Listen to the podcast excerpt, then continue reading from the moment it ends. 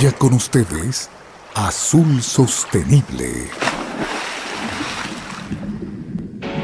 Un espacio de diálogo sobre la importancia del océano para Ecuador, relacionado a la conservación y el uso sostenible de sus recursos. Bienvenidos.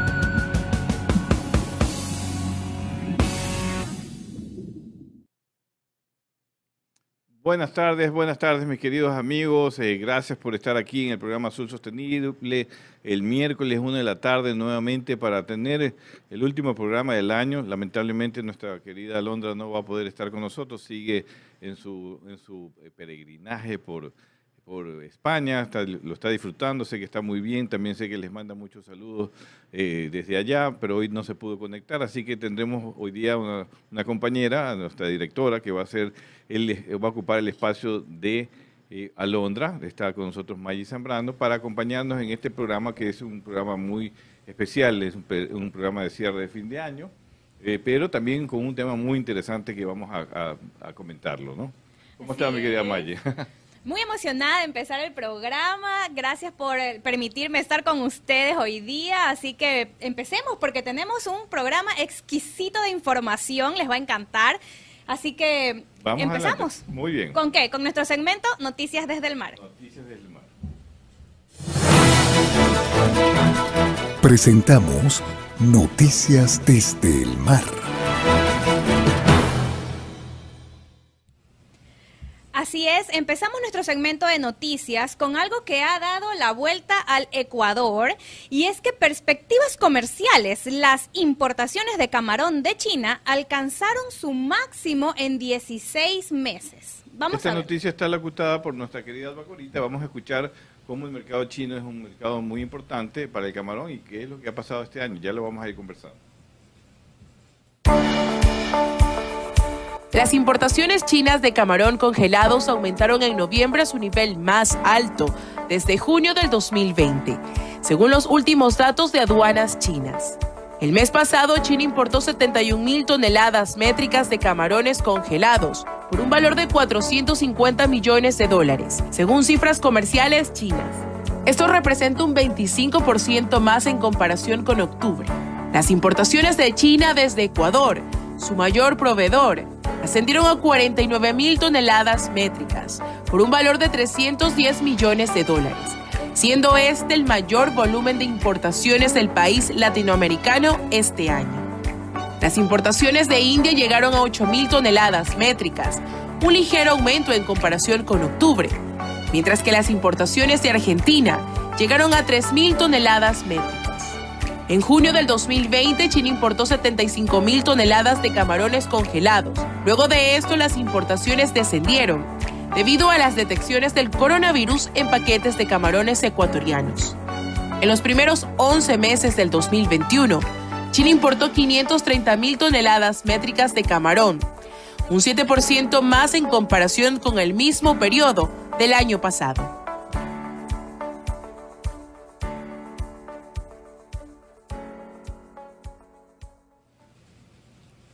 Bueno, ahí vemos parte de la noticia, parte de lo que queremos eh, anunciar y las buenas noticias que nos da el sector camaronero. China es un mercado sumamente importante, Ecuador siguió creciendo en ese mercado, pero no fue el único mercado donde creció eh, para exportar sus camarones. el crecimiento de la cadena productiva del camarón lo hemos venido relatando todo el año. Estuvo con nosotros José Antonio Camposano, estuvimos en, la, en, el Congreso, en el Aqua Expo, que, que evento muy importante para los para la industria camaronera ecuatoriana, donde se anunciaba pues este crecimiento constante, pero no, pero no tanto como la sorpresa que nos está dando el sector camaronero. China es un mercado eh, que sigue creciendo, pero hay otros mercados que, que han crecido mucho más, como el caso de Estados Unidos y Unión Europea. Y en paréntesis los invitamos a todos los que nos ven y nos escuchan que puedan meterse a nuestra página de YouTube donde encontrarán nuestra experiencia en Aquaexpo y eh, cuando tuvimos de invitado a, a Yaira y a José Antonio, que son representantes de la Cámara de Acuacultura en Ecuador y pues pueden encontrar mayor detalle ahí. no, no duden en visitar nuestra página de YouTube y de Facebook donde van a encontrar detalles de todos los programas, programas anteriores que tal vez no pudieron ver. Así es. Vamos a la siguiente noticia. Y regresamos a nuestro bello Ecuador y dos millones de toneladas de camarón al año de Ecuador podrían estar en el horizonte. Después de un hito en 2021 en el que el crecimiento desenfrenado lo convirtió en la primera nación productora de camarón a nivel mundial en producir más de un millón de toneladas métricas de materia prima en un solo año, la cuestión de hasta dónde puede impulsar Ecuador su producción se ha convertido en una de las más importantes, más urgente en la industria mundial del camarón. La respuesta, según Robin McIntosh, vicepresidente ejecutivo del conglomerado agroindustrial tailandés, es que existe el potencial para que Ecuador duplique sus volúmenes actuales en la próxima década. Dada la forma en que están manejando su industria, esto es muy factible. Actualmente, las cifras de producción de Ecuador muestran que el país ha estado aumentando los volúmenes de cosecha en una tasa aproximadamente de 150 mil toneladas. Producción nos va a hacer el favor de poncharlo para que ustedes también vean este crecimiento exponencial. Y esto ha pasado por año. El vicepresidente tailandés no ve ninguna razón por la que esa tasa deba caer en corto plazo, lo que significa que se pronostica que nuestro país producirá aproximadamente 1.15 millones de toneladas métricas en 2022. McIntosh admitió que el modelo ecuatoriano era más difícil de replicar en otros países y dudaba que los acuicultores de Ecuador tuvieran éxito en iniciar granjas camaroneras desde cero en el extranjero. Afirmó que cuando vas a otros países tienes que construir un nuevo estanque, tienes que comprar más caro, ya que no es el terreno que se compró en los años 70 y 80.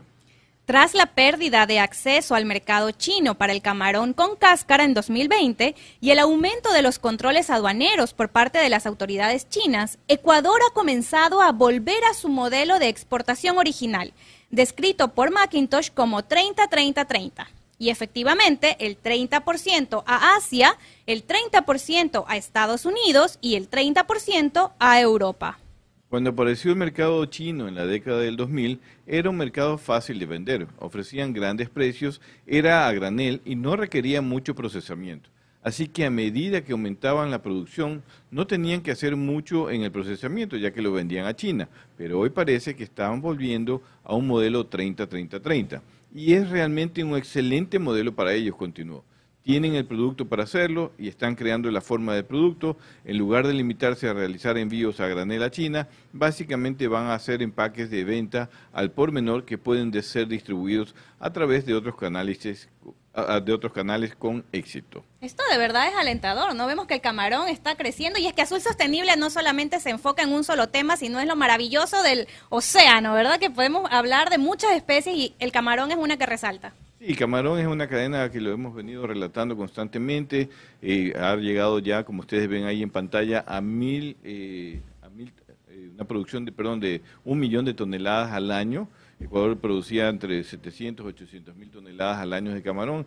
Ya hemos llegado al millón. Como dice la nota y un, un experto tailandés, Ecuador puede llegar a dos millones. Aquí hay una cadena exitosa en los últimos años que ha logrado ponerse en primer lugar en el mundo en producción y que en los próximos 5 o 10 años, con el potencial que tienen, que está identificado por expertos, pues podría llegar a, a, dos, a, millones de toneladas de, camarón. Así que eh, qué bueno por el sector camaronero, qué bueno. Esto eh, significa para el país una venta de 5 mil millones de dólares al año, es el crecimiento que ha tenido. Para que ustedes vean, el año pasado se vendieron 3.100 millones de dólares o 3.400 millones de dólares este año se, se va a llegar a los 5 mil millones de dólares que ya Azul Sostenible, en base a la información del presidente de la Cámara Nacional de Acuacultura, pues eh, anunciaba que esto eh, va a ocurrir hasta finales de este año. 5 mil millones de dólares en nuestra balanza comercial es mucho, muy importante. Y los empleos que generan. Los empleos que generan, el movimiento económico, las industrias conexas, las industrias que han venido de la industria de balanceado, que ha venido a invertir también en Ecuador, apostarle el crecimiento que ha tenido el sector camaronero mis felicitaciones a ellos. Qué bueno por nuestro país. Terminamos con una buena noticia que nos da el sector camaronero. Eh, y creo que esto va a seguir en los próximos años. Vamos a seguir muy de cerca las Aquaexpos que se van a seguir dando el próximo año. En febrero va a haber una en Santa Elena. Allí estará Azul Sostenible para también eh, apoyar y reflejar y comunicar lo que hace el sector camaronero en la provincia de Santander, donde están los las larvas, los laboratorios de larvas de camarón que son muy importantes en la cadena productiva. Así es, ahí estaremos como Azul Sostenible y en todos los Aquaexpo que vengan. Terminamos con el tema del camarón y vamos a un tema que nos gusta muchísimo también y es la industria pesquera. Fuera de la crisis que se ha vivido por COVID, la industria pesquera podría estar en la cúspide de un renacimiento. Alba Corita nos trae más detalles en esta nota. En los primeros días de la crisis de la COVID-19 en los Estados Unidos, la industria pesquera enfrentó un panorama sombrío. Las cadenas de suministros internacionales se desintegraron cuando se redujo el tráfico aéreo y se cerraron las fronteras el sector de servicios de alimentos, a través del cual se venden dos tercios de los productos del mar en los Estados Unidos, parecía estar cerrado o severamente limitado por un periodo de tiempo indefinido. Los restaurantes se quedaban estancados con productos que no podían vender. El 12% de los restaurantes de productos del mar cerraron sus puertas de forma temporal o permanentemente durante el año pasado. Y sin embargo, casi dos años después de que la COVID-19 comenzara a extenderse ampliamente por los Estados Unidos, la industria pesquera del país permanece en gran parte intacta, debido a una combinación de estímulos gubernamentales oportunos, pensamiento innovador y cambios rápidos con un sector que se adapta fácilmente a ellos. La fuerza más significativa que ha impulsado a la industria pesquera a través de la conmoción del 2020 ha sido un cambio en las preferencias de compra de los consumidores al por menor, con ventas de todo tipo de mariscos. En el 2020 las ventas minoristas de productos del mar congelados se dispararon un 35%. Un repunte masivo en las ventas de comestibles en línea también benefició a la categoría. Las ventas de comercio electrónico de productos del mar se triplicaron en el 2020 hasta alcanzar los 1.100 millones de dólares. Casi todos los participantes de la industria pesquera de Estados Unidos se beneficiarían, ya que el interés aumentó en casi todas las especies de mariscos. Las ventas de productos que contienen salmón, cangrejo, camarón, langosta, bagre, tilapia, bacalao, atún y trucha aumentaron en el 2020, registrando colectivamente 871 millones de dólares en ventas. Esto representa un aumento del 28% informó para ustedes Alba Corita. Siga con nosotros en Azul Sostenible. Vaya, qué aumento, ¿no? Yo creo que todo el mundo se preocupa en, tiempos de cuarentena y lo primero que hace es comprar alimentos no perecibles y ahí yo creo que la latita de atún nos salva la campana. El, atún enlatado, el, el, pescado congelado, el pescado fresco creo que fue un producto ganador eh, en una crisis que lamentamos eh, mucho, pero la industria siguió trabajando.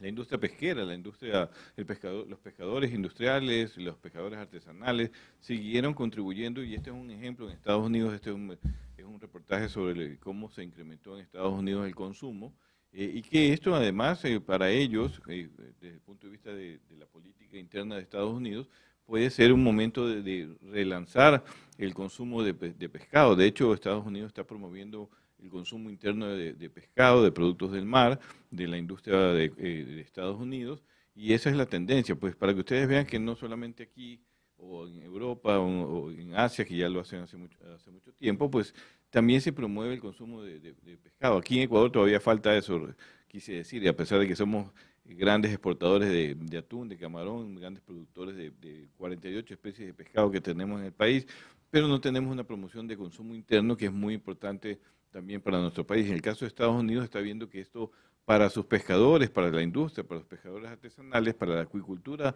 norteamericana, es importante promover el consumo porque es un alimento altamente nutritivo. Ya lo hemos dicho aquí, ya hablaremos en nuestros programas del 2022 con expertos que nos hablen sobre nutrición, sobre lo que, por qué es bueno comerse un pescado fresco eh, que viene de una producción de, áreas silvestres o también de un producto de, de acuacultura como el camarón que está teniendo un éxito en el mundo para consumirse, para ser consumido por eh, todos los habitantes. Así que este es un, reportaje muy interesante y nos proyecta para el 2022 para seguir comunicando, que es nuestro tema del día de hoy, Maggi, que justamente vamos a hablar con un experto en el tema, que nuestro invitado del día de hoy también es alguien muy especial en el mundo pesquero. Así es, nuestro invitado hoy se llama Gustavo Rachid Rucker y vamos a hablar sobre esta importancia de la comunicación en la industria pesquera mundial.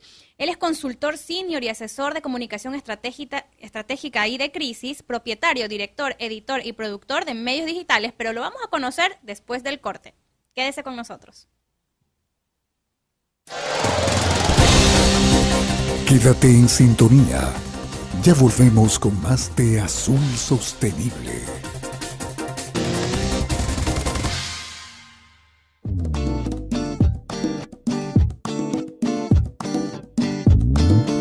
Super abre fácil de atún manabí cuando tengas hambre atún manabí. Super abre fácil de atún manabí cuando tengas super hambre atún manabí.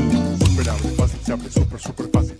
Super abre fácil se abre super super fácil. Para mano chiquita o mano grandota levantas y del mar a tu boca. Super abre fácil de atún manabí cuando tengas super hambre atún manabí.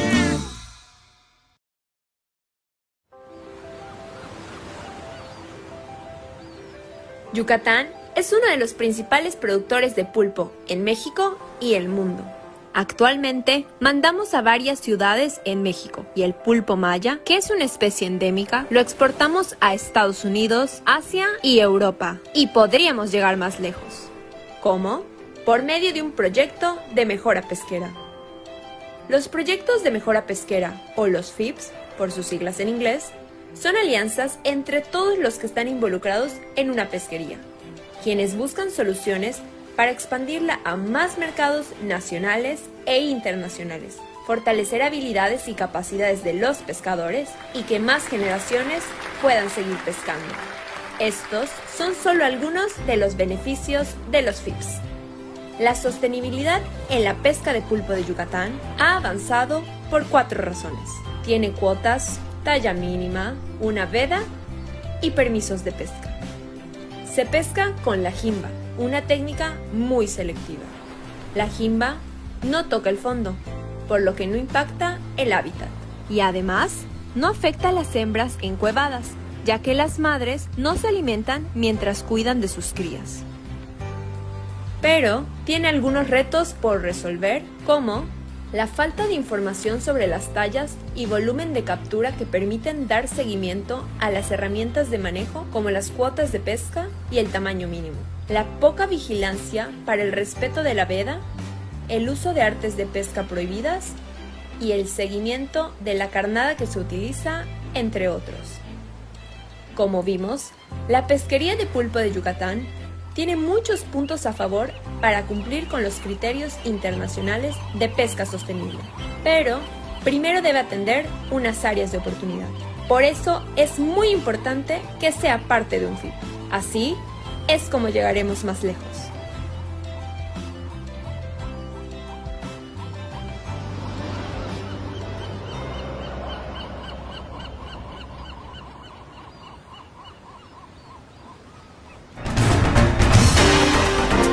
Seguimos con Azul Sostenible.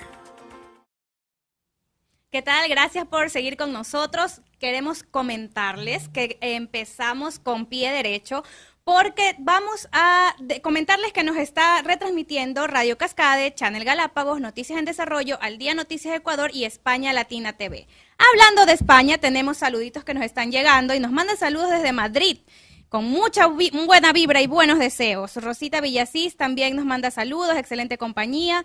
Desde eh, Callao, Perú, nos manda saludos Ricardo Tafur, que también es uno de los fieles seguidores de Azul Sostenible. Un tocayo suyo, Guillermo Morán, nos dice saludos al equipo que está... Ese es mi hermano. que sea una iniciativa exitosa. Saludos cordiales Nelson Calderón, Johanna Venegas Caputi, Raúl Espinosa, Wilson Gómez. Bueno, Siga con nosotros porque va a empezar nuestra entrevista del día de hoy con Gustavo Rachid Rucker. Vamos a hablar sobre la importancia que tiene la comunicación en la industria pesquera mundial. Él es consultor senior y asesor de comunicación estratégica y de crisis. Él es propietario, director, editor y productor de medios digitales, como lo son pescaconciencia.com y hemisferios.info, que los invitamos a revisar también su página. Gustavo, bienvenido. ¿Cómo les va? Un gusto realmente poder eh, saludarlos. Guillermo Maggi, es un placer desde Pesca Conciencia Radio poder hablar eh, en este programa fantástico eh, que seguimos habitualmente, a pesar de las diferencias horarias entre España y Ecuador, Azul Sostenible y una alegría poder participar hoy con ustedes en este último programa dedicado justamente también de algún modo a lo que significa la comunicación en el sector. No, gracias, gracias a usted por tomarse el tiempo. Así es, Gustavo, gracias por estar aquí, por acompañarnos. También nosotros seguimos mucho tu, programa de radio y gracias también por haberme invitado a, participar y también tu página web, desde que salió la página web Pesca Conciencia, desde el nombre me fascinó realmente porque me parece un nombre muy inteligente también, Pesca Conciencia, con conciencia y conciencia, que es muy interesante la combinación porque hacia eso hay que caminar. La industria pesquera está caminando en ese sentido, está siendo muy responsable en base a la ciencia y a la conciencia. Así que te felicito realmente por todo este esfuerzo que tú también haces en comunicar eh, todo lo que hace la, industria pesquera del lado del Atlántico y ahora que también nos estamos comenzando a combinar entre, el Océano Pacífico y el Océano, eh, océano Atlántico. Un juego de palabras muy interesante, pero por, eso quisiera empezar, ¿no? ¿Qué, ¿Qué hace Gustavo Rachid? Eh, con esta experiencia profunda de, años de experiencia en comunicación, involucrado en el ámbito pesquero, ¿cómo te relacionas y te llega a apasionar a tal punto de abrir tu propia página en la que enfoques la comunicación, pero en esto tan técnico, ¿no? Bueno, eh, muchas gracias por los, por los elogios. Pesca Conciencia lo único que pretende es eh, hacer lo mismo que ha hecho la industria pesquera. Nuestra industria pesquera a nivel global no es la misma que hace 10 o 20 años atrás, eh, los medios tampoco lo son, eh, y de algún modo eh, tratamos de salir un poco del concepto tradicional de los prestigiosísimos medios de colegas que hay de hace muchos años, que cubren cierto sector de la noticia, y en Pesca Conciencia decidimos tocar otros temas, como por ejemplo eh, pesca sostenible, sostenibilidad pesquera, investigación, desarrollo tecnológico e innovación en el sector pesquero, la opinión y además, bueno, industria pesquera, salir también de, esos, de esos temas en donde eh, ya hay suficiente oferta, eh, reitero, de colegas y de medios tradicionales y prestigiosos y de alguna manera innovar. Hoy, por supuesto, a instancias no solamente de Pesca Conciencia .com, nuestro digital, sino también de nuestro programa de radio, de Pesca Conciencia Radio, y por eso también esta mixtura con Azul Sostenible, porque ustedes están de algún modo haciendo exactamente lo mismo, están eh, eh, en una propuesta audiovisual, digital, eh, y hablando justamente sobre un montón de otros temas que mm, quizás hace mucho tiempo atrás, o no tan mucho tiempo, no tan, tanto tiempo, eh, eh, se, no, se tocaban de la forma en que, ustedes lo tocan y por eso es que Azul Sostenible sea tan interesante. Para responder a la, pregunta de, de Maggi, bueno, en realidad son muchos años de, en el mundo de la comunicación y el periodismo. Eh, y algunos eh, eh, en el sector específicamente. yo puedo decir que soy de algún modo un discípulo en el inicio de este mundo de la comunicación del sector pesquero de don Amador Suárez, que en paz descanse. Amador ha sido un, un, amigo y en algún momento me convocó para apoyar y ayudar en materia de temas de comunicación en lo que fue la organización de la Confederación Española de Pesca, CEPESCA, de la cual fui eh, director de comunicación durante un determinado tiempo.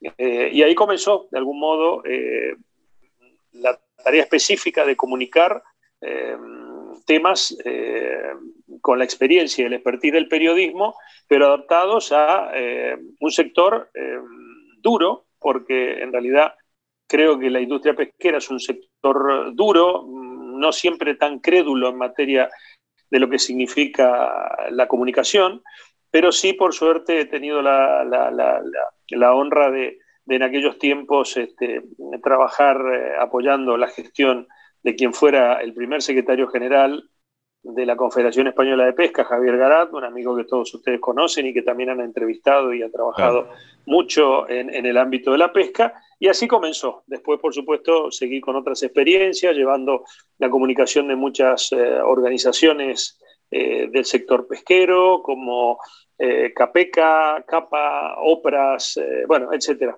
no me gusta hablar mucho de, mí mismo, pero bueno, es un poco para responderle a Maggi, esto es mm, aproximadamente desde el año 2006. No, pero está muy bien que hable de usted porque nos sirve mucho esa experiencia, ¿no? De pronto a veces empezamos un trabajo y creemos que va a ser provisional, pero luego nos engancha, nos apasiona y nos quedamos trabajando en esto el resto de la vida. Uno como comunicador puede eh, abarcar muchos, muchas áreas, muchas industrias, pero llegamos a trabajar a una que nos gusta, nos conquista, nos toca el corazón y decimos, no, aquí nos quedamos. No, y lo que dice, yo coincidí con Gustavo que el sector pesquero a nivel mundial, industrial y artesanal, es un sector duro, un sector rudo eh, que obviamente también además está concentrado en su actividad, en el caso del pescador salir a hacer sus faenas de pesca, dedicarse a, hacerlo en el mar, pocas veces puede, puede pasar tanto tiempo en tierra, porque pues, si es pescador industrial, si es pescador de un barco industrial, pues tiene que salir meses, un mes, dos meses, o 15 días, o a veces tres meses, regresa, desembarca la pesca, regresa al mar, eh, hacer sus faenas de pesca. Entonces, muy poco interactúa o se conoce la actividad del, sector de la pesca, de cómo está, eh, cuál es eh, cuáles son los problemas de este pescador, de esta industria, o, cómo aporta también a la sociedad en todo, en todo el planeta. Entonces, ellos se convierten en, en, personajes muy rudos de entender de que la comunicación es necesaria para que justamente los que se quedan en tierra y las instituciones que están en tierra conozcan pues el esfuerzo que hace todo el sector pesquero a nivel mundial de contribuir con algo muy importante como es el alimento del, pescado, el pescado y los mariscos. Yo creo que ese es un desafío, Gustavo, que lo hemos conversado eh, externamente tú y yo, de lograr que eh, también el sector pesquero, no la ciudadanía, sino el sector pesquero, también eh, eh, estas herramientas de comunicación las utilicen para poder eh, mostrar lo que son y, e, e, inclusive informar a, la ciudadanía que poco conoce a veces de lo que es la pesca, ¿no? Sí, que lo que dice Guillermo es verdad, y ya que lo hemos hablado tantas veces tú y yo, y con otros amigos que tienen la misma concepción en relación a este tema, creo que tenemos una, una tarea específica es eh, trabajar en apoyo de la industria pesquera sostenible, esto está clarísimo, eh, pero también creo, y esto me, hago cargo yo, por supuesto, porque es una idea mía y que la debato y la discuto a diario eh, con la gente con la que me toca interactuar, es que tenemos que reforzar muchísimo el concepto de comunicación masiva. la gente piensa que comer pescados y mariscos es solamente ponerlo arriba del plato, eh, y disfrutar, como todos disfrutamos, eh, de un buen marisco o un buen pescado. Eh, no se trata de eso. El sector pesquero es amplio, es gigante, es enorme. La gente del sector pesquero, nuestra gente, como le llamamos nosotros, son lo más valioso e importante que tiene el sector por, por compromiso, por no solo el riesgo, sino también el sacrificio, por el profesionalismo. Y, y creo que la comunicación va o debe ir en paralelo con este crecimiento eh, sostenible y sustentable que está teniendo la industria eh, y acompañarlo, no solamente para seguir concienciando o concientizando, como se dice en Hispanoamérica, eh, a, digamos, a las partes o a los actores del sector de la industria en que la comunicación es clave y es vital para, para seguir creciendo, sino también a la sociedad. a mí me parece que y siempre digo, la sociedad en general, y estoy hablando en términos generales, no valora la tarea, el trabajo, el esfuerzo, el compromiso, el riesgo empresario eh, de todos quienes componen esta gran industria pesquera global, eh, cada país y cada región, por supuesto, con sus matices y con sus características, y es tarea nuestra justamente poder eh, trasladar esos conocimientos y esos conceptos de manera sencilla, entretenida, como lo hacen ustedes, porque Azul Sostenible, además de ser un programa con una calidad de contenidos de, rigor científico, además es entretenido y de eso se trata, ¿no? Eh, lo mismo hacemos en Pesca Conciencia, eh, nos reímos mucho, nos lo pasamos bien y eso a la gente le encanta eh, y es lo que realmente tenemos que hacer para que nuestros productos audiovisuales, más que nada, porque no son solamente escritos, nuestros productos audiovisuales cumplan la labor y el cometido para lo cual eh, los hemos creado y para los cuales eh, semanalmente los desarrollamos. Has tocado unos temas muy profundos eh, durante toda tu respuesta. Quisiera desmenuzar cada uno, vamos a ver si nos alcanza el tiempo, pero uno de esos es el desconocimiento de la sociedad, de la comunidad alrededor de esta industria pesquera, de el esfuerzo de estos pescadores y claro que también la inversión y el, el, sacrificio de los, de los empresarios de pesca, pero de los pescadores que en plena pandemia pasaron en alta mar, que ah, hubo un caso de COVID en el barco, todos tras que ya estaban en aislamiento en medio del océano, ya sea Atlántico, Pacífico, Índico, tuvieron que aislarse ahora en sus camarotes y luego eh, tuvieron que pasar lejos de sus familias por las cuarentenas, todavía tienen que, aislarse antes de embarcarse, cuando bajan. Eh, es una, una profesión que necesariamente tiene que tener una vocación y una pasión para que el pescador sacrifique todo lo que sacrifica. ¿Para qué? Para que las personas tengamos un alimento sano como es el pescado en nuestra mesa y muchas veces creemos que es un alimento básico cuando deberíamos verlo como premium, como una proteína magna en la que somos eh, afortunados en tenerla en nuestra mesa. Eh, me alegra mucho, Maggie, que, toques este tema y que hables específicamente de la pandemia, porque la industria pesquera, eh, reitero, siempre con los matices de país y de gestión de gobierno de cada uno de los países en donde la industria pesquera es importante, ha tenido un rol protagónico inmenso y comprometido eh, realmente en lo que significó la provisión eh, de alimentos, eh, por supuesto frescos, y estamos hablando específicamente de proteínas de origen animal, porque cuando en muchos países la provisión de proteína animal, ya sea de ganado vacuno, aviar, etcétera, etcétera, había sido de alguna manera cortada por razones de la pandemia, de la cadena de valor, de distribución, la industria pesquera siguió. La industria pesquera fue la única que fue capaz de, en algunos países, eh, poder seguir abasteciendo a la sociedad mediante un montón de formatos, incluso online y la venta online, de, como nosotros decimos, la proteína animal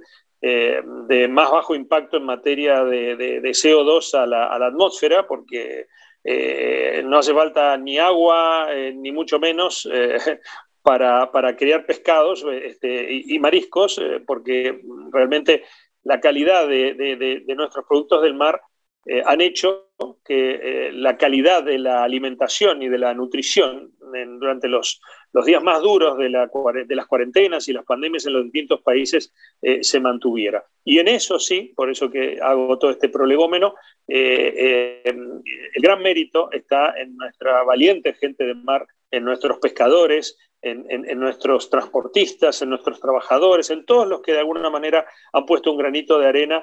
Y, por eso digo que fíjate en una circunstancia tan límite como ha sido esta, esta, esta situación eh, eh, de enfermedad a nivel internacional, como eh, lo mismo, muy a pesar de los contagios del COVID, de las cuarentenas, de tener que quedarse en, los propios barcos haciendo las cuarentenas, etcétera, etcétera, la gente siguió trabajando realmente con una calidad enorme. Y eso es destacable. Y eso es lo que justamente, eh, por suerte, en el caso nuestro hemos comunicado muchísimo en los programas de Pesca Conciencia Radio, eh, porque nos, lo consideramos realmente un mérito y sumamos a la lista de los sanitarios y de las fuerzas de seguridad y de todos los demás a nuestra gente eh, del sector pesquero como también eh, otros héroes de aquellos días. Aquí, aquí en, nuestro programa Azul Sostenible tenemos eh, audiencia de pescadores industriales y artesanales. Tal vez los industriales tienen un poco de dificultad ya que estando en alta mar es más difícil que se puedan conectar. Pero los artesanales nos comentaban que hubo tanta escasez con el temor del inicio de las cuarentenas al principio de la pandemia, que mm, ellos traían su pesca y tenían que donarla porque las familias llegaron a un punto en la que no tenían ya cómo alimentarse. Y el corazón, mira que yo lo digo y se me eriza la piel de estos pescadores que tuvieron que invertir, eh, como cualquier faena, combustible, tiempo, riesgo de ir al tamar y pescar y luego cuando llegaban se daban cuenta de la necesidad de su comunidad y, decían, no, esto tengo que darlo gratis y, todo mi esfuerzo para, para, mi familia, para mi barrio, para mi sector. Y lo hacían sin, sin esperar nada a cambio, ¿no? Por, por, el buen corazón de esta gente de mar. Es tal cual, es de este ejemplo que tú cuentas, específicamente que ha acontecido allá en Ecuador, también conocemos muchísimos en muchos lugares en donde eh, se, se han llevado eh, toneladas de, pescado justamente para abastecer a todos aquellos sectores que, indudablemente ya no, no, no, daban para más, no, no tenían a dónde acudir para poder comer, e incluso en algunos casos, este, y el sector pesquero estuvo ahí presente, por lo cual eh, creo que, hay una, larga lista de méritos que hace que la gente realmente sepa y entienda cuál ha sido el compromiso. Gustavo, eh, otro, creo que otro objetivo de la comunicación en este, en este campo, pues también tiene que ser la, investigación y la ciencia. Es un grupo humano que también está atrás de, la industria, del sector pesquero en general, ya sea para el manejo sostenible de la pesca, todo eh, este trabajo que hay que hacer desde recoger datos para poder ir a modelos de evaluación, para que las organizaciones regionales pesqueras puedan tomar decisiones, se amparan hoy en día, pues obviamente en los informes científicos que, se realizan todos los años. Allí también hay un grupo humano que está atrás de todo este trabajo y también el otro aspecto de la ciencia y tecnología que tuvo en la página web de de pesca conciencia lo identifican muy bien. A mí me fascina ver esa, esa sección de, de, pesca conciencia, que es investigación y más de más sí, ¿no? Investigación, desarrollo eh, de investigación pesquera, ¿no? Eh, creo, creo que también es muy importante porque el valor agregado que vemos en los productos con el atún enlatado, en frasco, en funda, está atrás de todo esto todo un trabajo de pruebas, de investigación, de tecnologías que son también necesarios conocer, porque gracias a ese trabajo de los científicos, de los técnicos, de los investigadores, pues también se ha podido desarrollar, la industria. ¿Cuál es la visión tuya en este, en este campo también que está relacionado a la industria pesquera? Es importantísimo lo que, lo que citas, Guillermo, eh, porque yo digo, no hay pesca sin ciencia. Eh, así de simple. Hace 20 años atrás, eh, había una industria pesquera con ciertas características. Cuando hablo de industria, por supuesto que hablo también de la pesca artesanal de toda la vida, de las empresas familiares pequeñas y medianas de la pesca y de los grandes armadores. Hoy, en todo ese sector ha evolucionado de una manera enorme.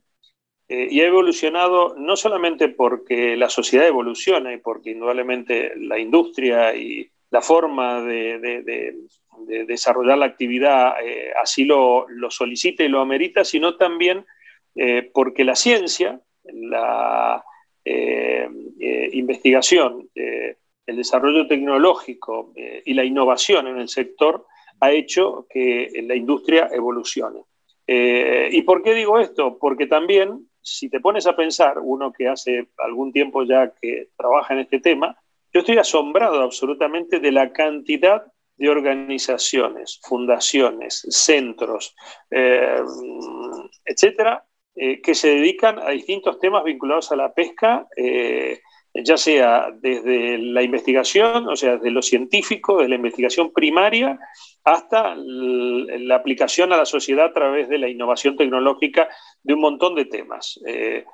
y eso es indudablemente algo que fue una de las inspiraciones de Pesca Conciencia porque dijimos tenemos que también mostrarle a la gente cómo también la ciencia eh, eh, colabora con este sector eh, para que la gente se dé cuenta que cada día más el concepto de sostenibilidad está presente en la industria pesquera responsable. Por supuesto que también hay otros sectores, y como bien sabemos quiénes son, que no lo hacen de ese modo, pero siempre hablamos realmente de la industria pesquera sostenible, responsable, que sí apela a la ciencia y a la tecnología para mejorar, por supuesto, eh, su forma eh, de desarrollar eh, esta actividad productiva. yo siento que realmente la evolución nos empuja y si empuja a la industria y empuja a las empresas y a los pescadores artesanales y a las nuevas iniciativas, también tiene que empujarnos a nosotros, los comunicadores, los que día a día encontramos eh, miles de noticias eh, eh, a lo largo y a lo ancho del mundo para poder comentarle a la gente de lo que realmente todo esto significa. y hablaste de lo que es la calidad y por supuesto, hoy por hoy, ¿quién hubiera pensado que simplemente con un código QR o con un pequeño dato tú puedas tener la trazabilidad de lo que significa algo que viene en una lata o que compras en un determinado mercado, almacén o comercio o pescadería. Eh, esto es eh, dónde se pescó, cuándo se pescó, con qué barco se pescó, en qué zona se pescó, con qué fecha este, y a dónde arribó, en fin, la trazabilidad. La gente puede ver poco a poco cómo la industria va sumando de alguna manera acreditaciones, certificaciones, eh, con un gran esfuerzo y con un gran compromiso para que la gente cuando vea y tenga entre sus manos este pescado o marisco se dé cuenta y que tenga toda la información justamente de dónde proviene. Eso es un gran esfuerzo de la industria. Yo creo que se ve este desarrollo, esta innovación que busca la industria por dar este valor agregado a su producto. Y pues ya que tú estás en España y nosotros estamos en Ecuador, algo que a mí me da mucha impotencia en Ecuador, que no creo que pasa en España, ahí los números me ayudan ustedes, es el consumo interno tan bajo. En Ecuador somos grandes productores de atún, por ejemplo, pero el 80% se exporta y solo el 20% se queda en Ecuador. Y de, de ese porcentaje, asumo, no sé, que la mayoría es enlatado. Y en el, en el imaginario de, nuestra sociedad, vemos como el atún enlatado como un producto de canasta básica y no como este premium y exquisito filete de pescado fresco que, que, por experiencia sé que en España sí lo ven así me quedé asombrada en un viaje y vi que una, una nena de 8 años le decía, mamá, mamá, yo quiero comer pescado. Y la mamá le preguntaba, hija, está bien, ¿y qué pescado quieres? Mero. No, no, no, no, quiero robarlo. Y yo me quedaba como, ¿qué le pasa? ¿Por qué la niña de 8 años lo sabe? Me costó muchísimo. Yo recién como a los 20 me vine a enterar que había mucha variedad de pescados porque es la ignorancia de una sociedad que no está culturizada para comer marisco siendo costeros aquí. Claro. Claro, yo veo mi problema como Ecuador. Y, ese consumo interno, yo creo solamente se lo puede potencializar con qué? Con comunicación. Entonces ahí entramos nosotros, tú, el comunicador estrella en este caso. Eh, qué, ¿Qué recomendación le podemos dar al Ecuador para que espabile, para que comience a sacarle provecho a esta riquísima proteína llena de nutrientes, incluso más que el pollo, según estudios. Y aquí, pues todo el mundo come pollo, pero somos un país pesquero y dejamos al final los mariscos. Bueno, es interesantísimo lo que está ahí planteando. A ver, eh, es muy sencillo. para no marear a la gente con números, creo que es un tema cultural. España, por supuesto, que es un país de tradición de consumo de pescado. Aquí, por ejemplo, eh, cuando la gente, eh, lo, ha dicho este, eh, un, muy conocido dirigente de una organización pesquera, que cuando la gente va a un lugar y quiere pedir un plato estrella, se pide un buen pescado. ¿no? esta es la concepción española. porque es un país de tradición pesquera. Entonces, sí se utiliza, y es muy gracioso, no hace falta estar al lado del mar, porque por ejemplo en el caso de España, Madrid es la mayor consumidora, por supuesto, de pescado y está en el medio del país y no tiene mar, pero bueno, el sistema de abastecimiento de, lo que significan los productos del mar eh, funciona y, muy bien. Eh, pero es un tema también de concepción eh, y de oportunidades. Te voy a poner un ejemplo más triste todavía que el que tú estás planteando de Ecuador, en donde teniendo la riqueza itícola que tenéis, la gente no lo come y come pollo. En Argentina pasa lo mismo. Si tú eh, de repente coges un calamar eh, ilex eh, o un gambón del Atlántico Sudoccidental, que es grande casi como la cara que la gente está viendo mía este, en la pantalla, y quieres conseguirlo en Argentina, no hay. Porque todo o casi todo se exporta porque el gobierno le interesa que haya, por supuesto, derechos de exportación y, recaudar divisas, y por supuesto que la industria eh, funciona eh, acorde a sus intereses y necesidades económicas como corresponde y como es loable. Pero en Argentina no puedes comprar un pescado o un marisco fresco salvo que lo puedas hacer con algún pescador artesanal, etcétera, etcétera. Cuando mm, Argentina tiene un litoral marítimo brutal, basta ver, imagínense lo que es trazar desde el Uruguay hasta Tierra del Fuego, el litoral marítimo que tiene Argentina, eh, Atlántico Sudoccidental, zona también depredada por la flota subsidiada china y de algunos otros países este, de lejano oriente, y sin embargo no puedes conseguirlo. ¿Dónde puedes conseguir específicamente en Buenos Aires un pescado fresco, marisco, eh, para poder disfrutar de él? Eh, pues en el barrio chino. Una cosa increíble que nadie se lo puede imaginar, pero ahí es donde puedes ir a comprar un pescado fresco para hacer, este, no sé, un ceviche, por decir de alguna manera, y normalmente no puedes usar pescado congelado. Entonces, es un tema cultural. Argentina es un país dedicado a comer carne, como vosotros sabéis muy bien, eh, y, la, posibilidad de comer pescado marisco además es cara, la gente le sale muy caro y por supuesto la calidad de lo que hay en materia de lata no es tan bueno, salvo la típica sardina de toda la vida eh, y algún que otro atún más o menos de calidad, pero que también es caro. Acá por suerte en España, y en relación a eso, eh, hay todo un sector, por ejemplo, de la conserva, por eso digo que es un tema muy amplio para poder desarrollar, pero doy pequeños tips, en donde sí, indudablemente, hay un sector que estamos hablando de marcas certificadas y que ofrecen un producto fantástico realmente, y hay otras que no. De hecho, uno de los grandes problemas que tenemos y que hay en relación al esfuerzo de las empresas atuneras, por ejemplo, españolas, que trabajan como corresponde, eh, y que además trabajan con, productos certificados, es que la Unión Europea compra a modo de, de commodity el atún, por ejemplo, a los chinos, eh, y esto genera un dumping que hace que la industria eh, pesquera española no pueda competir en el escenario europeo a precios de dumping, indudablemente, por la calidad por lo que significa el esfuerzo eh, de lo que es la inversión de pescar en serio, como corresponde, pagarle a la, a la gente en serio, etcétera, etcétera. Entonces, es un tema netamente cultural. yo lo único que puedo decir es que la tarea es nuestra, pero también la tarea es nuestra de la mano, y esto sí es un consejo y es un llamado, eh, es una petición de los empresarios y de las organizaciones y de los gobiernos, eh, ya sean municipales, regionales o nacionales, en donde tienen que apoyar todas las acciones de comunicación, fomentarlas de algún modo para concienciar justamente que en el caso de Ecuador, comer pescado y marisco es fantástico, no solamente por el disfrute en sí, sino también por las eh, calidades nutricionales que tiene. Y eso hace muy bien a la gente, hace muy bien a la gente para poder rendir en el trabajo, a los niños y a los jóvenes para poder rendir en el estudio, y realmente eso es eh, ese valor eh, a veces intangible, pero también indiscutible que tienen nuestros productos del mar.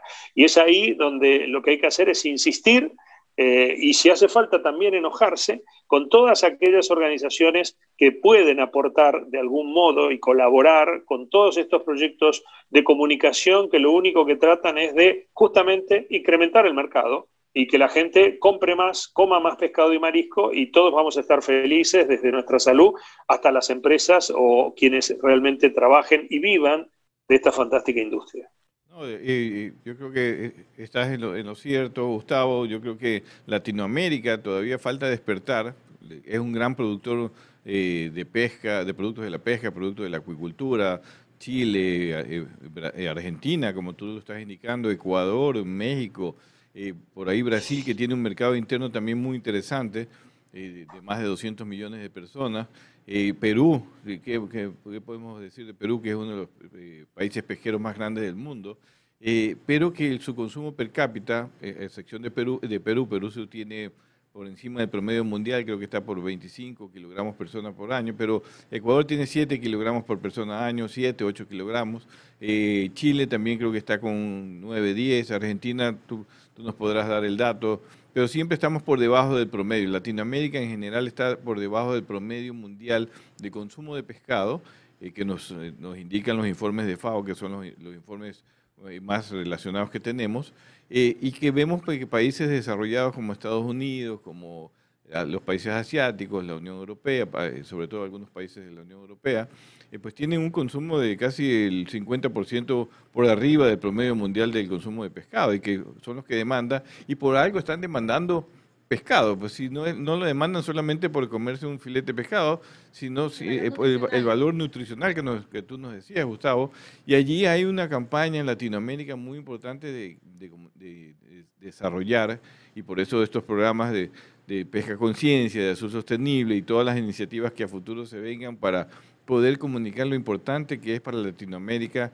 consumir más productos del mar, Perú eh, captura 5 o 7 millones de toneladas de anchoveta, que si bien va su mayoría a la harina de pescado, buena parte también podría ir a, combatir la, desnutrición infantil que tenemos en nuestros países todavía, lamentablemente. Eh, Alfonso Miranda, que es un amigo común, como tú lo conoces, un defensor a rajatabla del consumo humano directo de pescado, teniendo solamente en anchoveta 5, 7, 8 millones de toneladas al año de, captura. Se podría hacer mucho más con valor agregado, con buenas campañas de comunicación eh, interna en nuestros países, programas de como tú lo tienes en Pesca Conciencia, los programas de, con los chefs para explicar qué se puede hacer con el pescado, con la anchoveta, con el atún, con el dorado, con la lubina, con, con el camarón, inclusive ahora que somos primeros exportadores de camarón del mundo, los ecuatorianos, sin embargo, solo se consume el 10% o menos del 10% en el caso del, del, camarón aquí en Ecuador, el resto se va a la demanda internacional. Por algo están comiendo camarón en el resto del mundo en consumos en niveles per cápita mucho mayores. Yo creo que ahí es, eh, creo, Gustavo, que es nuestra función, parte de nuestra función comunicar y tener estos programas pues para poder decirle a los gobiernos, a los actores, a la ciudadanía, que hay que eh, también empujar este carro hacia mejorar el consumo interno, sobre todo aquí en Latinoamérica. No sé cómo has visto tú desde tu perspectiva también en Latinoamérica, que tiene que unirse el sector pesquero industrial hoy en día lo está haciendo a través de Alpescas. Eh, ¿Cómo ves esa iniciativa que tú también, yo sé que la estás siguiendo desde España, de esta unión que se está provocando de los gremios industriales a nivel de Latinoamérica para impulsar eh, una serie de actividades en favor de la sostenibilidad de la pesca? Bueno, mira, lo nombraste Alfonso Miranda, un, gran actor del sector, una persona que, que apreciamos admiramos y queremos mucho. Eh, y Alfonso siempre ha destacado una frase mía que yo siempre la, he utilizado justamente cuando digo en este caso que nos tenemos que poner y enojar a veces un poquito con todos aquellos que puedan colaborar con todo esto, porque al final de cuentas este, todos trabajamos para el sector de algún modo, nosotros desde la comunicación, pero el sector es el que se beneficia. Y la frase es, si no se queja, no se queje. Y es así. Eh, creo que hay que empezar a quejarse eh, en lo que respecta al apoyo, eh, hay que empezar a, echar la bronca, como se dice eh, en, España, o a, dar por saco. Bueno, hay otras frases que no son tan citables para televisión y para medios, pero, pero que lo debemos hacer porque a mí me da la sensación de que justamente el sector, y no hablo ni es un juicio de valores, ni cito Mm, casos concretos, eh, también es un poco cómodo y es quejumbroso. Eh, siempre se están quejando. El sector se queja todo el tiempo de este tema y todo lo demás, y a la hora de apoyar iniciativas y eh, medios, proyectos de comunicación, etcétera, se aparta. Entonces, yo digo, si no se queja, no se queje. Alpescas es un ejemplo fantástico de lo que significa la unión, la fusión y el desarrollo de actividades eh, vinculadas a las defensas eh, continentales, por decir de alguna manera, eh, de todos los actores del sector pesquero, en este caso del escenario del Océano Pacífico.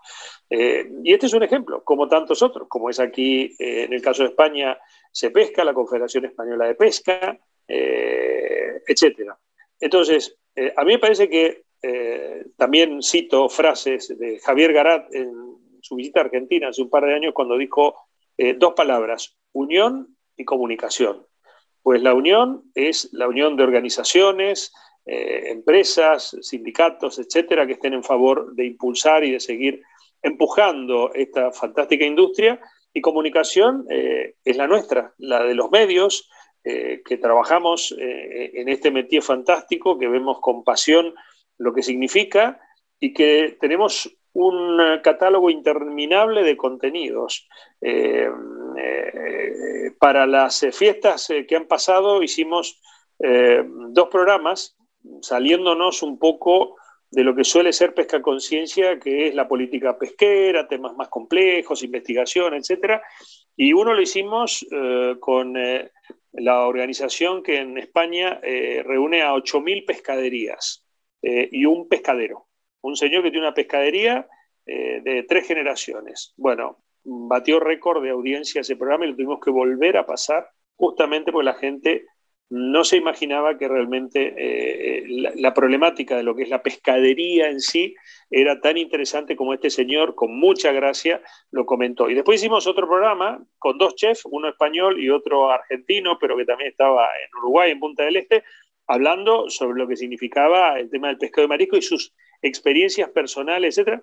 También batió récord ese programa. Una vez se dice, hacemos programas en el medio de líos con temas políticos tan importantes, pero estos dos programas, con un contenido muy de magazine, eh, entretenidos, divertidos, sabrosos, porque nos daba hambre hablar de todo lo que estábamos hablando, eh, batieron el récord. Y eso es justamente eh, porque la comunicación hacia la sociedad es la clave. La sociedad es la que debe saber y conocer en profundidad lo que hace esta industria pesquera sostenible a nivel global eh, y la sociedad es la que va a disfrutar justamente y comprar cada día más pescados y mariscos y para que Maggi eh, no esté tan triste y en Ecuador se coma más pescado, justamente la idea es esa, es seguir eh, contándole a la gente las bondades de lo que es este alimento de calidad con los valores nutricionales y, además de satisfacción que tiene para todos nosotros. Sí, saben que me quedé con, con algo pendiente de decir y es que hablamos mucho desde nuestro sector, que es la industria, pero me da impotencia porque yo siento que esto es una labor de Estado. También, también. Pero, pero, pero mucha responsabilidad. O sea, yo, yo creo que, que nos están tirando la pelota en nuestra cancha, a nuestro lado de la cancha, pero hay que devolvérsela y decirle, oye, eres tú el que tienes que apoyar esta industria que, que genera tantas divisas, que genera tantos empleos, que tiene un valor nutricional mucho más alto y no dejarnos solos en esta guerra mediática, porque definitivamente hay otros, otros sectores que tienen impacto en medios mucho más fuerte y que no necesariamente apoya a nuestra industria pesquera. Entonces, eh, estamos un poco desnivelados y necesitamos ese apoyo gubernamental como Ecuador y como América. Creo que en todos estos países costeros que ustedes mencionaban que, que son pescadores, que son productores, pero no, no se consume internamente, todo se va afuera. Sí, no, y, ahí viene otro tema vinculado con lo que está diciendo Maggi, que creo que también es parte de, la estrategia de comunicación, lo que eh, tratamos pesca conciencia, sostenible, y que también está en, pesca conciencia en tu página web, algo muy importante, Gustavo, que es la sostenibilidad pesquera. Hablar de la, comunicar qué es la sostenibilidad pesquera, cómo se construye una sostenibilidad pesquera, para informar adecuadamente, porque también salen estos programas de comunicación de aquellas organizaciones radicales. Ya vimos que, en medio de la pandemia apareció este, esta propaganda, que para mí no fue documental, el Seaspiracy, de, que lo sacaron por Netflix, eh, tratando de desvirtuar toda una industria pesquera mundial, ¿no? diciendo que eh, no solo la pesca, la pesca y la acuacultura, que no era posible que estas dos actividades sean sostenibles. Y allí la función justamente de comunicar también a través de los medios que tenemos. Eh, eh, no tenemos, no somos Netflix, no somos HBO ni nada por el estilo, pero tenemos que salir por lo menos a decir algo como, como tú dices, si no se queja, no se queje, pero hay que decir justamente que, qué es la sostenibilidad pesquera, cómo se construye desde la ciencia hasta la gestión, hasta la decisión de los gobiernos o llevarla a los gobiernos, inclusive a veces las soluciones hechas, porque el pescador sí quiere ser responsable. Y yo creo que ese también es un campo muy interesante y, necesario y urgente que comuniquemos a través de estos de estas plataformas o de todo lo que eh, hemos emprendido entre pesca conciencia allá en el Atlántico y nosotros aquí en, eh, como Azul Sostenible en el Pacífico. ¿Qué opinas tú, Gustavo, al respecto? Eh, es, es, la clave. Es la clave. lo que dices, Guillermo, Fíjate que el concepto, y hablo de comunicación, eh, y porque Maggi lo, nombró eh, muy elogiosamente en, mi presentación al comienzo del programa, eh, por ejemplo, de hemisferios.info, que es un periódico dedicado al ambiente y a la sociedad, el eslogan es Ambiente y Sociedad por Profesionales. Azul Sostenible es ambiente, pesca sostenible por profesionales. Eh, los profesionales somos los periodistas, los técnicos, los biólogos, los profesionales del sector, los empresarios, eh, y ese es el concepto. Pesca conciencia es lo mismo, es eh, información del sector y de la industria pesquera sostenible por profesionales. el hecho de que sea por profesionales da un sello de calidad y de credibilidad que hace que la gente entienda un poco mejor. Lo que sí tenemos que hacer a veces es tratar, eh, no digo de bajar el nivel, sino de hacer más comprensible el mensaje.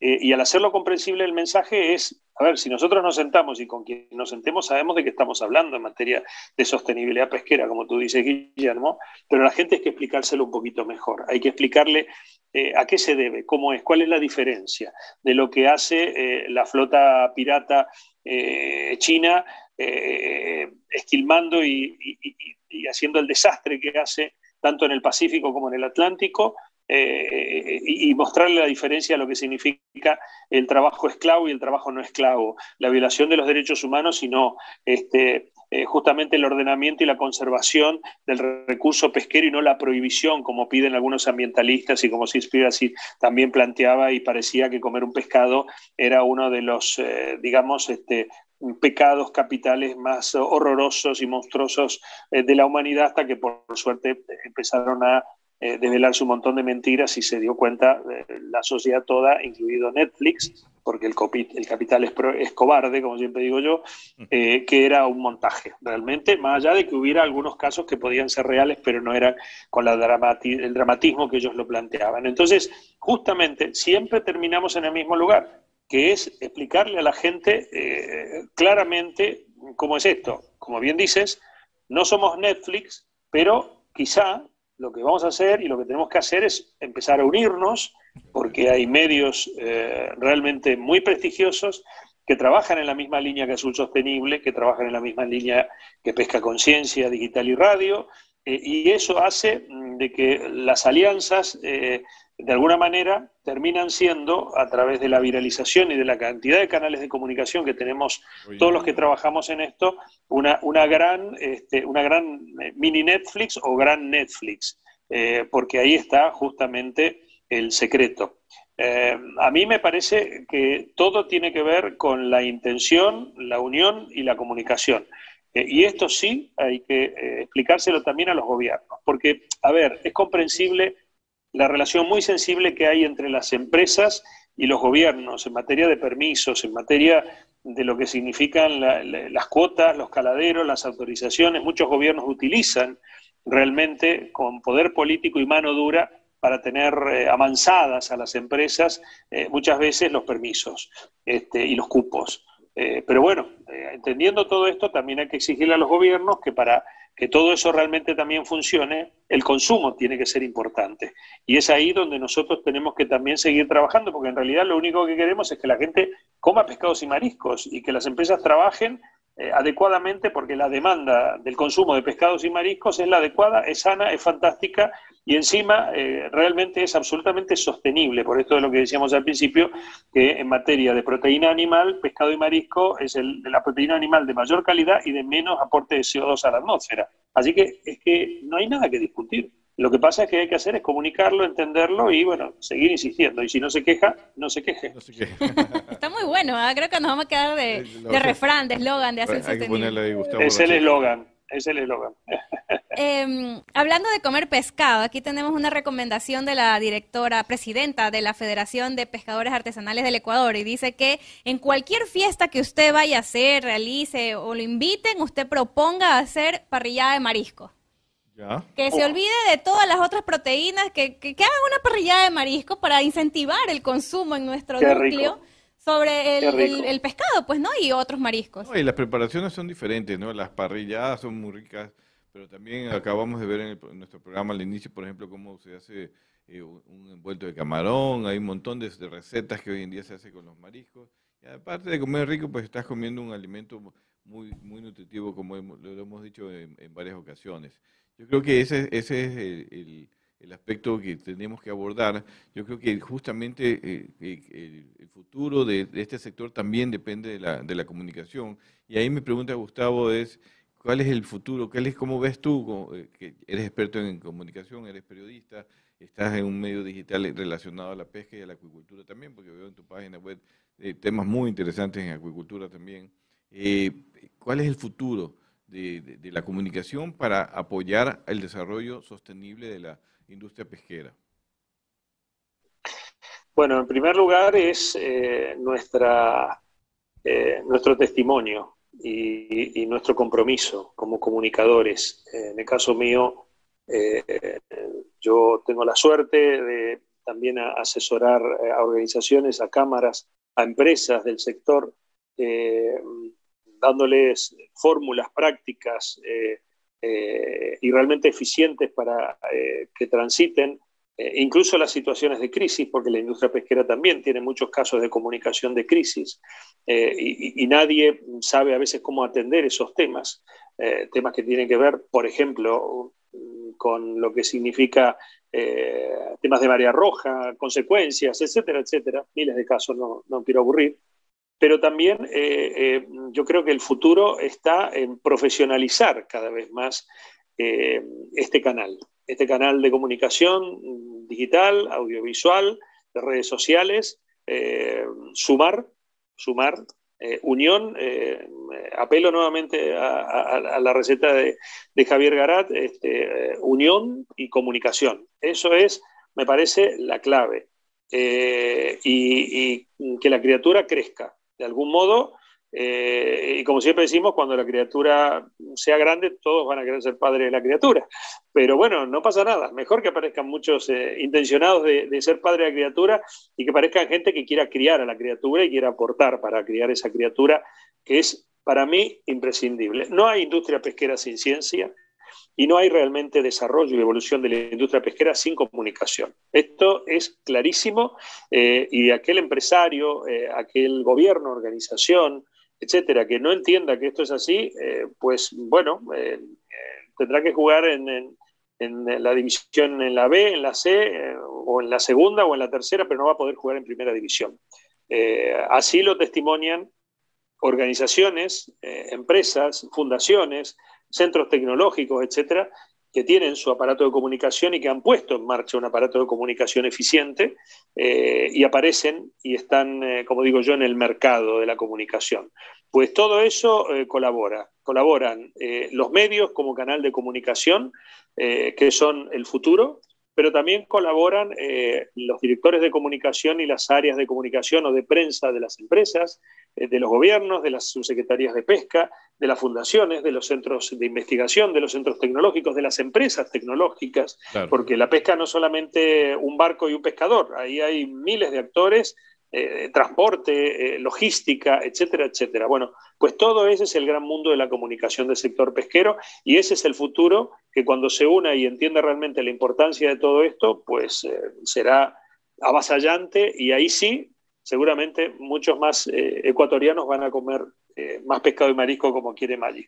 Sí, fue el deseo de todos nosotros acá, Gustavo, pero también creo que inclusive ir, más allá de la industria del alimento, sin lugar a dudas, es sumamente importante, pero también estos sectores generan productos para otras industrias, para la medicina, para la industria eh, de cosméticos, hablábamos en el caso de, alimentos, de otro tipo de alimentos, hablábamos del cultivo de algas marinas porque es importante también para generar eh, otros, otros productos, subproductos de, la, de, las algas marinas para la industria eh, de, cosméticos.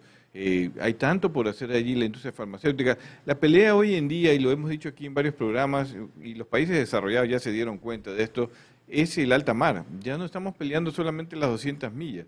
Y el alta mar, cuando se habla de alta mar, pues tú ves a Japón, a la Unión Europea, a Estados Unidos, a China peleando el alta mar, los espacios en alta mar, ya no solo para pescar o cultivar, sino también para investigar eh, la biodiversidad marina, utilizarla en otro tipo de industrias, eh, el, uso de la biotecnología marina, que tú también lo abordas en la página web de, Pesca Conciencia, para, porque el tema de la biotecnología, esta, esto, este economía azul que se está hablando hoy en día también, que es un asunto muy profundo, muy amplio todavía para conversar y nos quedaríamos con Gustavo. Yo creo que tenemos que hacer otro programa. varios programas vamos a hacer. Otro programa con, Gustavo, para continuar. Este. Porque sabemos justamente del valor que existe y que en el caso de Latinoamérica todavía no lo está viendo claramente. Los países desarrollados sí, sí lo están aprovechando estratégicamente, geopolíticamente, como se dice, lo están viendo a través de justamente de de estas organizaciones internacionales, cómo acaparar estas, estas zonas en alta mar para producir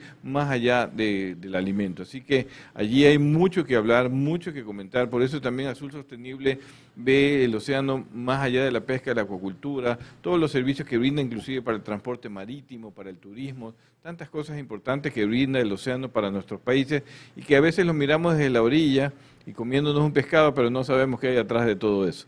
Así que ahí está la comunicación muy importante para decirles qué hay atrás de todo esto y que, cómo es importante cuidarlo, hacerlo sostenible, hacerlo responsable, cuidarlo para que las futuras generaciones lo puedan seguir aprovechando, puedan seguir haciendo investigación y ciencia y generar nuevos productos de, que vengan del océano a través de la pesca, la acuacultura y otras actividades que a futuro seguramente se van a desarrollar.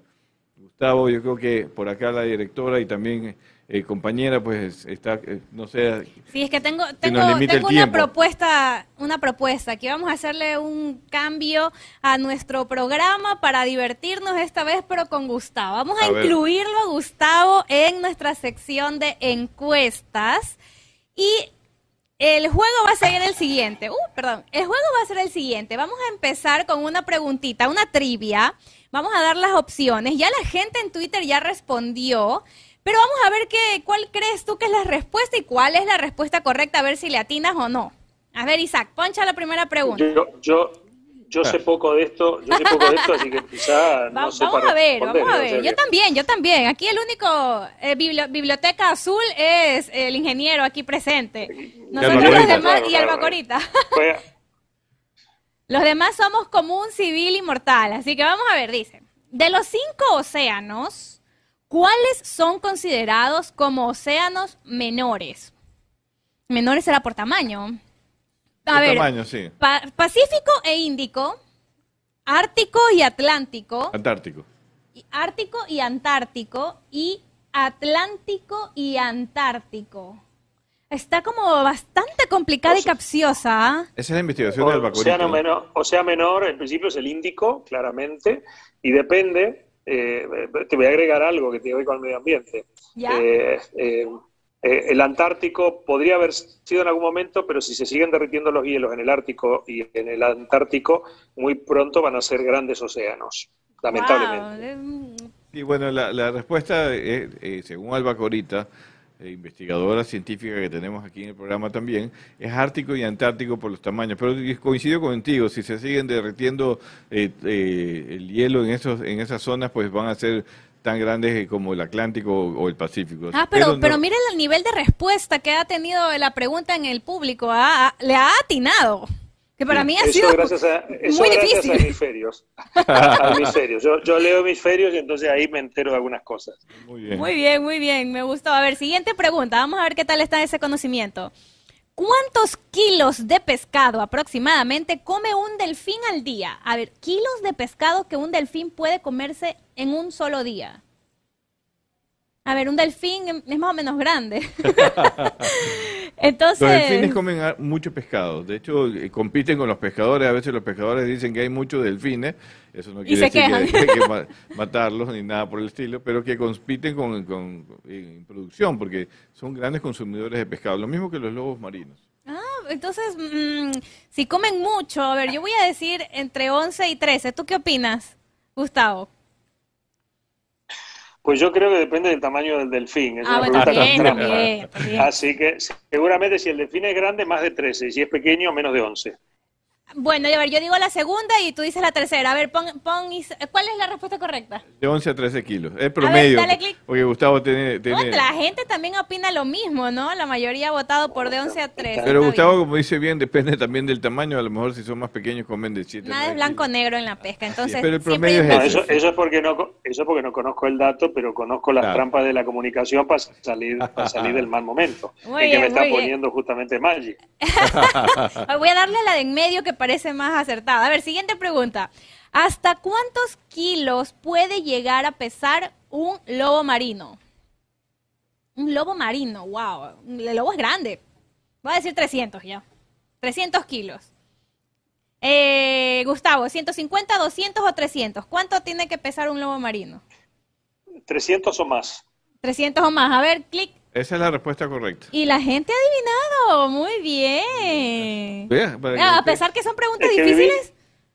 Viví muchos años en la Patagonia, donde está lleno Claro. de lobos marinos y de elefantes marinos, así que son unos seres maravillosos realmente. Y bueno, estuve eh, trabajando y ayudando a Matt Ratt, un, eh, un biólogo marino del National Geographic, que es uno de mis grandes amigos, eh, justamente en sus, en sus investigaciones sobre lobos marinos y elefantes marinos, y realmente es un mundo apasionante. Pero, pero bueno, es un, un valor muy relativo, dependerá de la especie, del lugar, de Claro. la alimentación, de la edad, en fin, varios, varios factores. Qué chévere, qué chévere que nos haya acompañado aquí ahora con estas preguntitas un poco para ya liberar la tensión de preguntas tan No, profundas. Yo creo que es una conversación muy agradable, al Sí, contrario, sí. pero, pero claro, nos, nos- da una distracción, una alegría, como decía el mismo Gustavo, hacer el programa un poco diferente con algunos temas, algunas secciones. Siempre tratamos, Gustavo, pues de- del programa que se genera esta interacción con, los participantes, a veces también nos, nos comentan mucho por redes, nuestro gran público eh, también es el sector pesquero artesanal aquí en Ecuador, en Perú también nos escuchan mucho, así que interactuamos con ellos. De hecho, ayer estábamos comentando con ellos y me dijo la presidenta de la federación que nos hizo una cordial invitación a un almuerzo Azul Sostenible con los pescadores artesanales acá en Ecuador, de que hay concursos que ellos mismos están haciendo entre ellos para ver si conocen albacorita, para saber cuántas camisas con pescados yo tengo y que y también eso hay que reconocer en el programa. Entonces, para que tú veas que también generamos esa diversión en el medio de los compañeros de los pescadores y que e- es muy entretenido para poder comunicar también las buenas noticias y compartir con ellos que eh, de alguna manera pues le merecemos eh, le- se merece mucho respeto de nuestra parte también, ¿no? Muchísimas gracias, Gustavo, por aceptar esta invitación. Esperamos tenerlo en muchos programas más para seguir discutiendo Seguro. este tema tan importante como es la comunicación y otros más. El agradecido soy yo y simplemente cerrar diciendo que nuestros océanos, nuestros mares, nuestros ríos, nuestros lagos eh, son una fuente inagotable de eh, oportunidades maravillosas, eh, hoy incluso casi eh, en su gran mayoría inexploradas en materia de lo que significan eh, estos recursos para no solamente el sector eh, alimentario, sino también, como bien decíais, para un montón de otros temas que tienen que ver con la industria farmacéutica, de belleza, eh, etcétera, etcétera. Eh, me parece que tenemos que trabajar por estos océanos y por estos mares, en donde la industria pesquera sostenible es un actor fundamental, donde aquí hay un recurso ilimitado realmente si logramos hacerlo en forma ordenada y en forma respetuosa, eh, y no prohibiendo ni generando áreas en donde se prohíba realmente esto, sino que se ordene como corresponde, Así para es. eso también están las organizaciones regionales, etcétera. Así que bueno, esa es nuestra tarea y yo feliz y encantado, además de, de esta charla, y espero que en el próximo programa me pasen antes las preguntas para poder investigarla. y No, no, no, cualquier todo tiene que salir así de La- improvisado. las has respondido muy bien además, con tu amplia experiencia has, has salido muy bien. Si era que me la sople antes para yo no quedar mal. Muchísimas gracias, entonces hasta la próxima. Un gusto que nos haya acompañado. Gracias Gustavo, un abrazo Un grande. abrazo para todos ustedes y para toda la audiencia. Gracias, gracias. Gracias. Chao. Hasta pronto. Ahora sí, usted que está conectado en vivo, no se vaya, no se vaya, no se vaya, porque queremos desearle un magnífico, fabuloso, enorme y muy lleno de mucha felicidad 2022. Así es. ¿Vamos a pasar algo?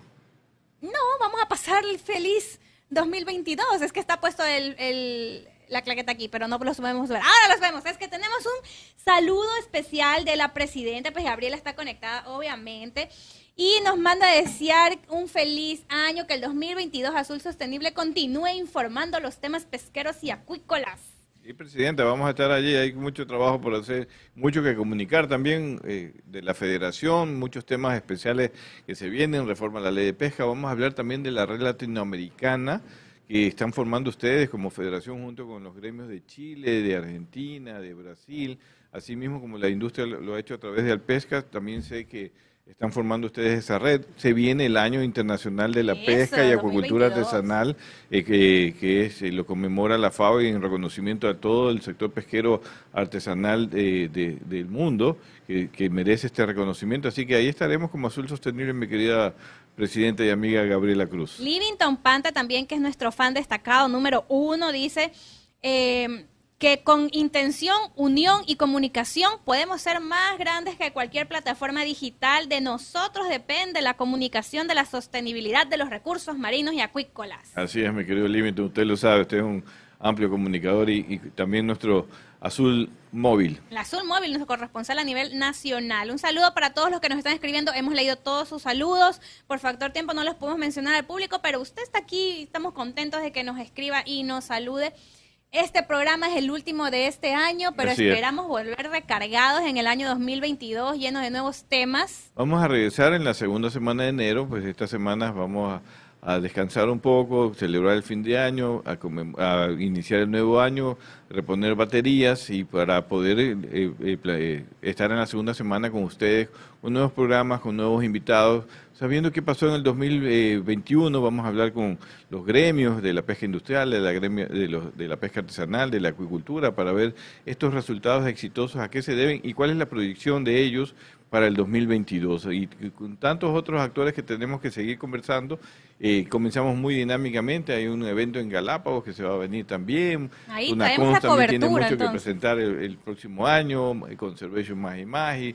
Hay aquí muchas sorpresas para seguir hablando de todo lo que se construye día tras día en, en el mundo de azul sostenible a través de la pesca, la acuacultura y otras actividades. Así que y los queremos ver el próximo año. Un abrazo fuerte, gracias por acompañarnos en el 2021 y que nos sigan acompañando en el 2022 porque ustedes van a seguir informándose de lo que pasa en el mundo de azul sostenible. Así es, un fuerte gracias. abrazo para todos y feliz año Un abrazo a. Londra, a España, feliz fin de Ah, año por saludos allá. hasta España besos y abrazos hasta España. Esperamos por acá. Y para todas las caletas pesqueras también. Un fuerte abrazo a todos. Chao. Chao.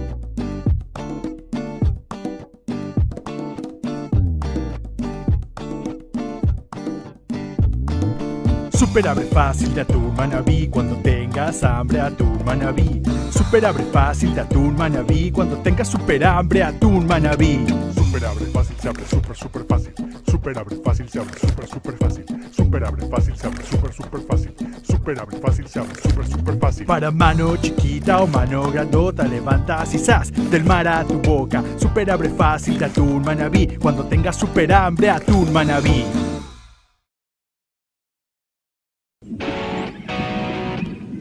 Gracias por habernos acompañado en este programa. Esperamos que te haya gustado. Encuéntranos en Facebook, Instagram o Twitter y cuéntanos qué te pareció. Hasta la próxima.